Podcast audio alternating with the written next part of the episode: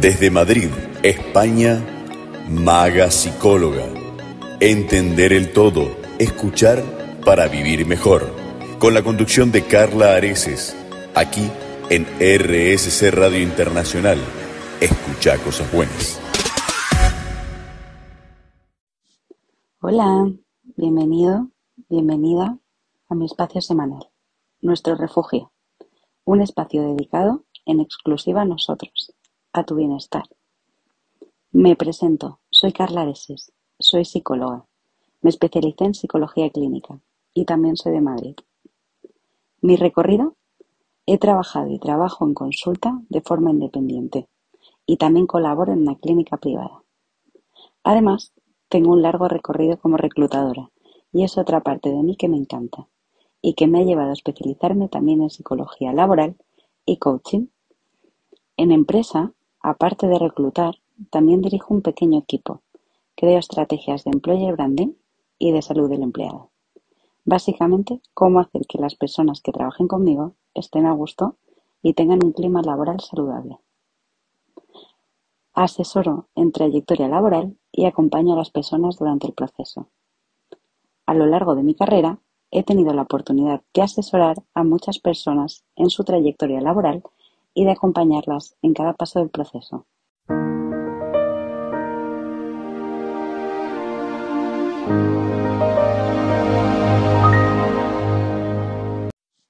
La combinación de mi experiencia clínica y laboral me ha permitido tener una visión integral de la salud mental y del bienestar en general. Hace más o menos un año también conocí la magia de la divulgación y creo contenido, me puedes encontrar como Carla Areses en LinkedIn, Instagram y TikTok. Porque creo que lo bueno hay que compartirlo y que si puedo aportarte algo bueno, me encantaría tener la oportunidad de poder hacerlo. Y porque el mundo lo necesita. La psicología, en mi opinión, debería ser contada de manera sencilla y accesible para todos. Es por eso que me esfuerzo por presentar conceptos complejos de manera comprensible, incluso para aquellos que pueden no tener recursos para acceder a la terapia. Y es que además de todo eso, también me desvivo por las personas. Creo en un mundo mejor. Creo en la salud mental, accesible para todos. Creo en el crecimiento personal y creo que todo el mundo puede llegar donde quiera. Yo solo te doy las herramientas para que saques lo mejor de ti y lo consigas. Y si te estás preguntando qué puedes esperar de este espacio, vas a encontrar aquí tu casa, un lugar donde sentirte escuchado, validado y comprendido. Y puede y espero que además aprendas muchas cosas.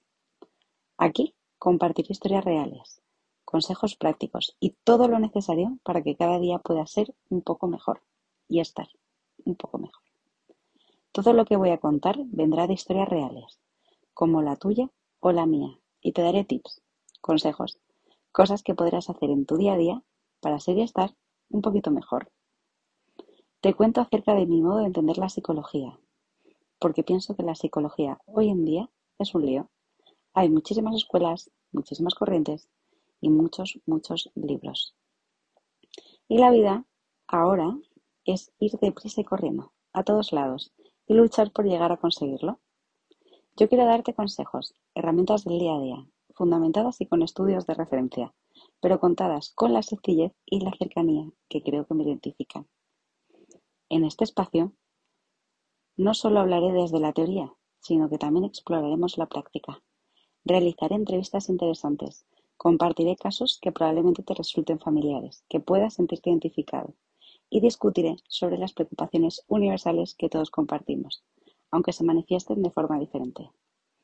Hablaremos de las preocupaciones que tenemos todas las personas, y es que, aunque no lo creas, en el fondo, a todos nos preocupa lo mismo, aunque sea de distinta manera.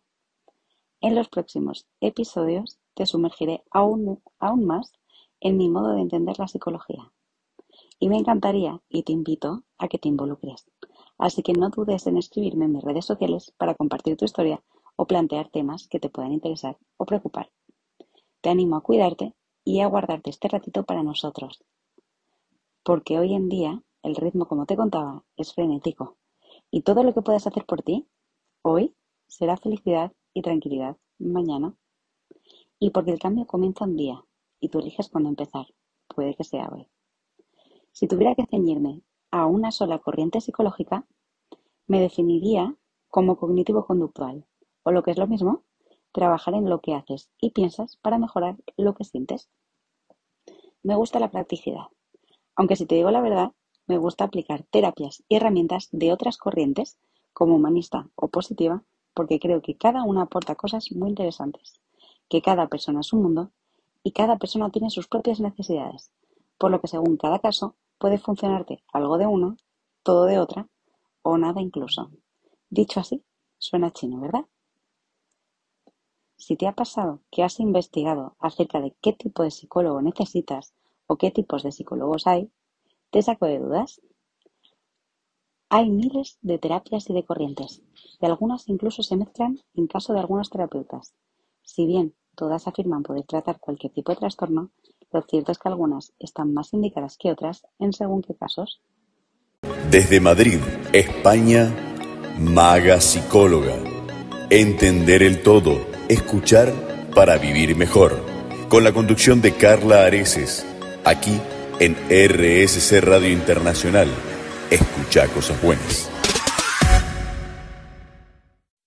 Si quieres saber cómo empezó todo, por qué la psicología es lo que es hoy en el siglo XXI, hay que remontarse a su historia. ¿Cómo empezó? Los inicios. Y te lo voy a contar como si fuera un relato, algo fácil de entender. Había una vez, en la Alemania de finales del siglo XIX, un hombre que se apellidaba Wundt, que soñaba con desentrañar los misterios de la mente humana. Con valentía, fundó el primer laboratorio de psicología en 1879, marcando el nacimiento del estructuralismo. Wundt quería diseccionar la mente en sus elementos más básicos, inaugurando así una nueva era en la psicología. Sin embargo, en las tierras de América, un pensador visionario llamado William James no estaba satisfecho con este enfoque. En su obra Principios de la Psicología, publicaba alrededor de la misma época, más o menos, y propuso el funcionalismo. Este enfoque se sumergió en el estudio de cómo las funciones mentales se adaptaban al entorno, poniendo énfasis en la utilidad de la mente. A medida que el siglo XX se acercaba, un médico vienes llamado Freud, Sigmund Freud, este te sonará más, emergió con una teoría revolucionaria, el psicoanálisis. Freud exploró los recovecos del inconsciente, analizando sueños y desentrañando los misterios de la mente humana. Así nació una nueva corriente que abordaba trastornos psicosexuales, de ansiedad y personalidad. En paralelo, en la búsqueda de respuestas observables y medibles, surgía el conductismo, liderado por Watson y Skinner.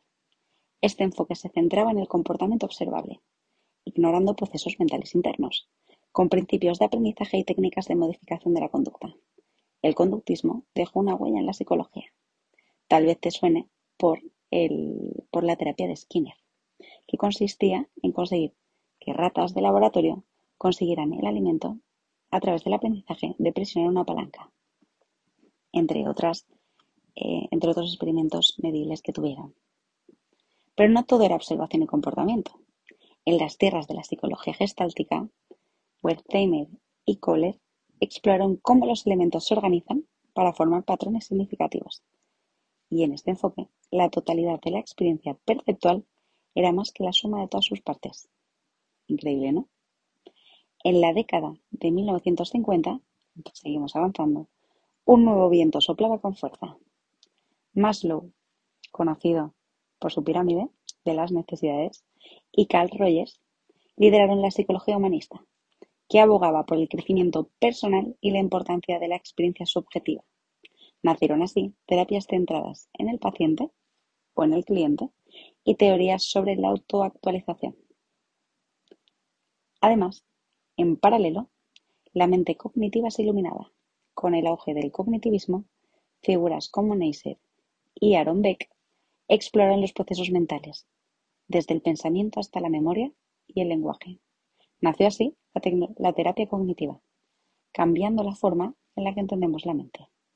Como ves, este ciclo fue determinante para el desarrollo de la psicología actual, la de hoy. Mientras tanto, en el campo social, Kurt Lewin y Stanley Milgram lideraban la psicología social, se estudiaba cómo el entorno social influía en el comportamiento individual y grupal y se exploraba la dinámica de grupos y la influencia social y cómo podemos ayudarnos unos a otros. En las mismas décadas, la, neuropsicología emergía, explorando la conexión entre cerebro y comportamiento. Figuras como Alexander Luria y Brenda Milner avanzaban en la investigación de trastornos neurológicos y lesiones cerebrales. A finales del siglo XX, una nueva esperanza florecía con la psicología positiva. Martin Seligman y Mihaly propusieron estudiar la felicidad y el bienestar, centrándose en fortalezas y aspectos positivos de la vida. Y así, en este cuento de corrientes psicológicas, cada capítulo ha dejado su marca en la historia de la comprensión humana, revelando complejidades de la mente a lo largo del tiempo.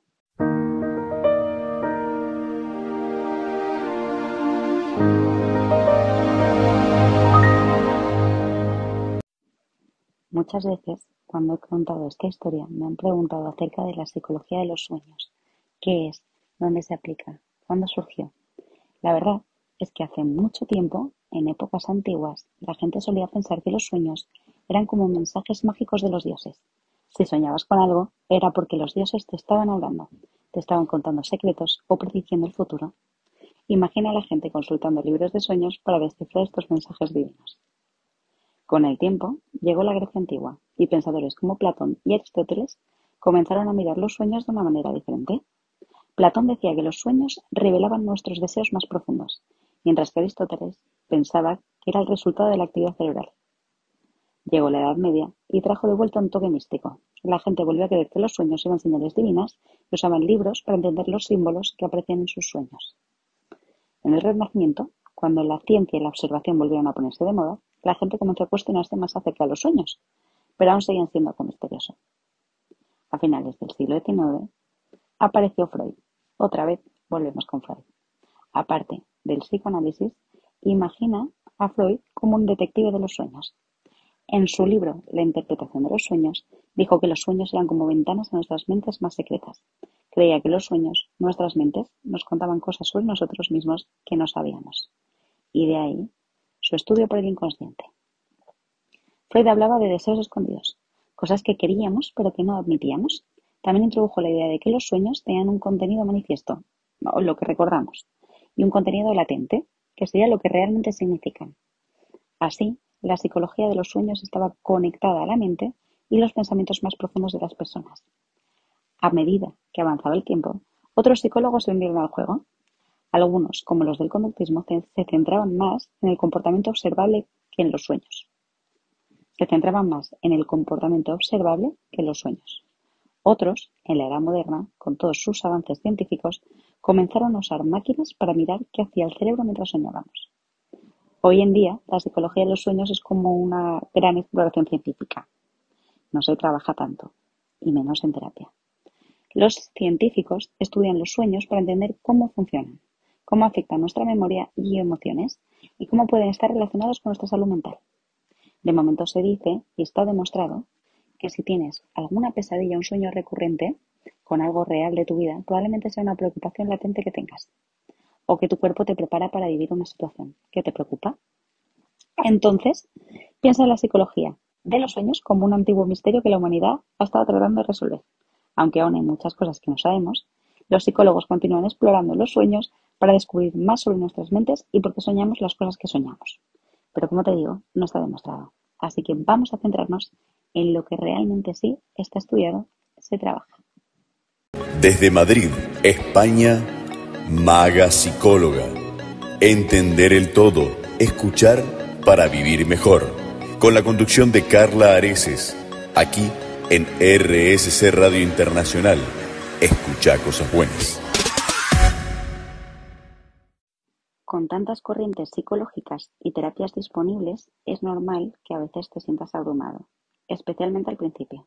Pero no te preocupes, que te guiaré a través de las corrientes más comunes fisioterapia más famosa asociada, así como los trastornos para los que están más recomendadas. En primer lugar, el psicoanálisis. Exacto, todos lo conocemos por el famoso Freud. Su terapia más utilizada es la terapia psicoanalítica, que se centra en explorar el inconsciente del paciente. analizando los sueños, asociaciones libres y recuerdos reprimidos para entender los conflictos subyacentes. Esto está especialmente indicado para trastornos psicosexuales, trastornos de ansiedad, trastornos de personalidad, problemas relacionados con traumas o conflictos inconscientes. Otra corriente es el conductismo. Su terapia más utilizada es la de la modificación de la conducta.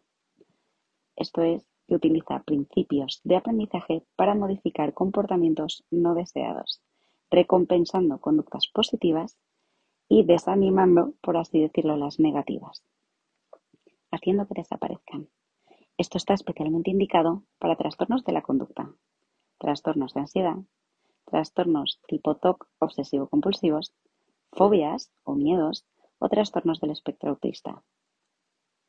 Otra corriente es el humanismo, con su terapia centrada en el cliente o terapia rogeriana, desarrollada por Carl Rogers de ahí su nombre, y se enfoca en crear un ambiente terapéutico empático y no directivo, permitiendo al paciente explorar y resolver los problemas por sí mismo.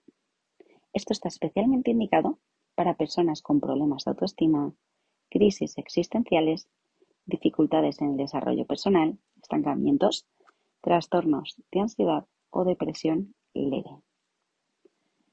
Cognitivismo.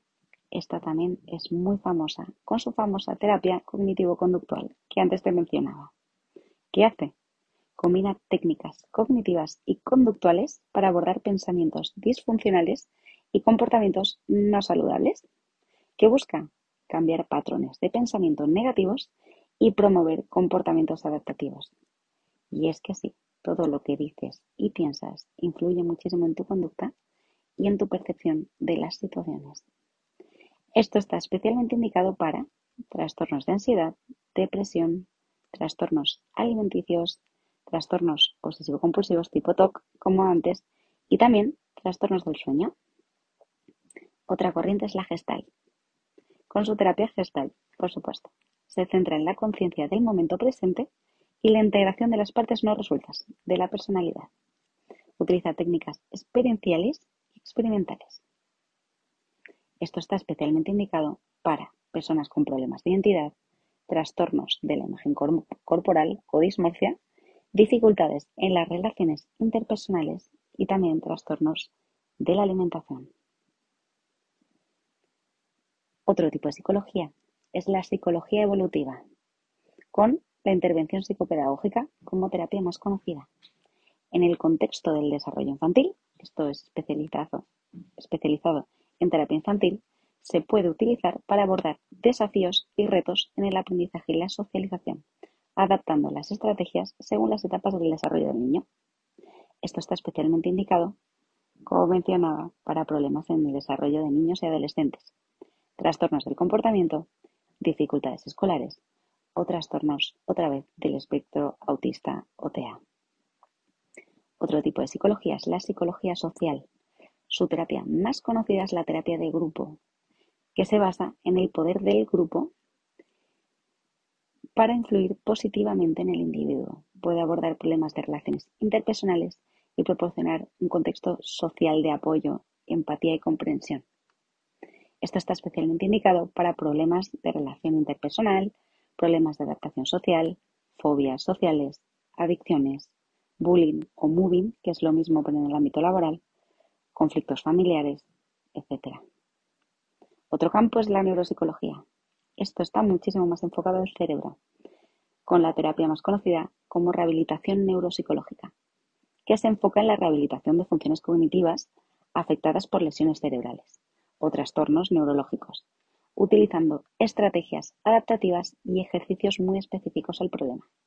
Esto está indicado para lesiones cerebrales traumáticas, trastornos neurodegenerativos como el Alzheimer, trastornos del aprendizaje o trastornos del espectro autista también. Otro tipo de psicología, que particularmente a mí me gusta mucho, es la psicología positiva, con la famosa terapia de fortalezas. Se concentra en identificar y desarrollar las fortalezas personales del individuo para mejorar el bienestar y la calidad de vida. Esto está especialmente indicado para mejorar el bienestar en general, gestión del estrés, trastorno del estado de ánimo leve, desarrollo de la resiliencia o la fortaleza que desarrollas ante las situaciones, promoción de la felicidad y la satisfacción con la vida.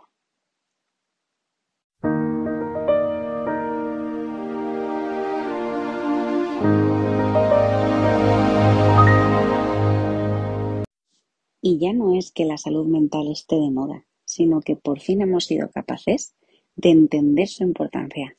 Y te preguntarás por qué.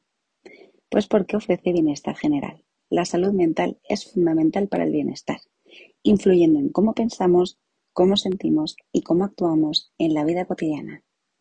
Tendrás mejor rendimiento académico y laboral, y es que un buen estado mental mejora el rendimiento, tanto en estudios como en trabajo. Te podrás concentrar mejor tomarás mejores decisiones y aumentarás tu productividad. También tendrás relaciones interpersonales mucho más sanas, y es que una buena salud mental fortalece las relaciones, permitiendo conexiones mucho más profundas, mucho más sanas y mucho más satisfactorias con amigos, pareja, familiares y las personas en general. Además, vas a poder enfrentarte mejor al estrés. Un estado mental saludable facilita el manejo del estrés, permitiendo enfrentar desafíos de manera mucho más efectiva y reduciendo los impactos negativos que tiene la salud física. También ganarás en autenticidad y autoaceptación. La autoestima, vamos. Lo mucho que te quieres va muy ligado a tu situación mental. Promueve la autoaceptación y autenticidad, permitiéndote abrazar tus particularidades, tanto lo bueno como lo malo, y trabajar hacia metas personales realistas. Además, también trabajarás la resiliencia, que como mencioné es la capacidad de adaptarse y recuperarse ante las situaciones complicadas. Una buena salud mental promueve una mentalidad mucho más positiva incluso en los momentos difíciles. Y también físicamente tiene sus consecuencias. Tendrás mejor salud física. Existe una muy estrecha relación entre la salud mental y la física. Cuidar la mente repercute positiva y directamente en el cuerpo y viceversa. Por lo tanto, también mejorará tu calidad del sueño. Y es que la salud mental positiva está vinculada a un mejor patrón, patrón del sueño. Patrón del sueño, contribuyendo a la vitalidad física y mental. Además, tomarás decisiones informadas, porque un estado mental saludable facilita la toma de decisiones informadas y pensadas. Desde Madrid, España, Maga Psicóloga. Entender el todo, escuchar para vivir mejor, con la conducción de Carla Areces, aquí en RSC Radio Internacional. Escucha cosas buenas. Y tendrás mejor calidad del sueño. Y es que la salud mental positiva está muy vinculada a un mejor patrón del sueño, a que descanses mejor. Y esto contribuye a una mejor vitalidad física y mental. Y además podrás pensar con mayor claridad. Además, tomarás decisiones mucho más informadas, porque un estado mental saludable facilita la toma de decisiones informadas y pensadas, evitando la impulsividad y tomar decisiones basadas en emociones negativas. Además, contribuirás a la sociedad. Y esta es mi máxima, una escuela de mejores personas. Por eso amo lo que hago. Las personas mentalmente saludables crean un impacto muy positivo en la sociedad. Contribuyen, participan activamente y promueven un entorno más compasivo y solidario y créeme que el mundo lo necesita. Y después de todo esto, ya entiendes por qué la importancia de elegir un buen terapeuta, ¿no? Fíjate en esto cuando te lo plantees. Que tenga experiencia y que se especialice. Un terapeuta con experiencia y especialización en áreas específicas, es decir, que haya trabajado con situaciones similares a la tuya, seguramente puede abordar de manera mucho más efectiva tus problemas particulares. Además, que tenga empatía y haya conexión. La conexión emocional con un terapeuta facilita un ambiente de confianza, promoviendo una relación terapéutica sólida y efectiva. Además, tendrá que aplicar contigo metodologías personalizadas. Y es que un buen terapeuta adaptará sus enfoques, sus conocimientos y todos sus, eh, todas sus terapias a tus necesidades y te va a ofrecer un tratamiento muy personalizado y efectivo. Además, te dará herramientas prácticas. Un buen terapeuta te dará herramientas y estrategias para afrontar situaciones difíciles, permitiendo así el desarrollo de habilidades para el día a día. Y te escuchará activamente. La capacidad de escucha activa es esencial. Un terapeuta atento podrá comprender profundamente tus preocupaciones y brindarte apoyo de manera efectiva. Y te dará feedback constructivo. Te va a proporcionar feedback ayudándote a reflexionar sobre patrones de pensamiento y comportamiento para fomentar el crecimiento personal y la efectividad de la terapia. Por lo tanto, es bidireccional. Te va a dar espacio para hablar. No es una clase teórica. Otro punto será la confidencialidad, clave en la terapia. Creará contigo un entorno seguro donde tú puedas compartir abiertamente tus experiencias sin temor al juicio. Y tendrá ética profesional. Y es que un buen terapeuta opera con altos estándares éticos. Garantizará un tratamiento ético y responsable.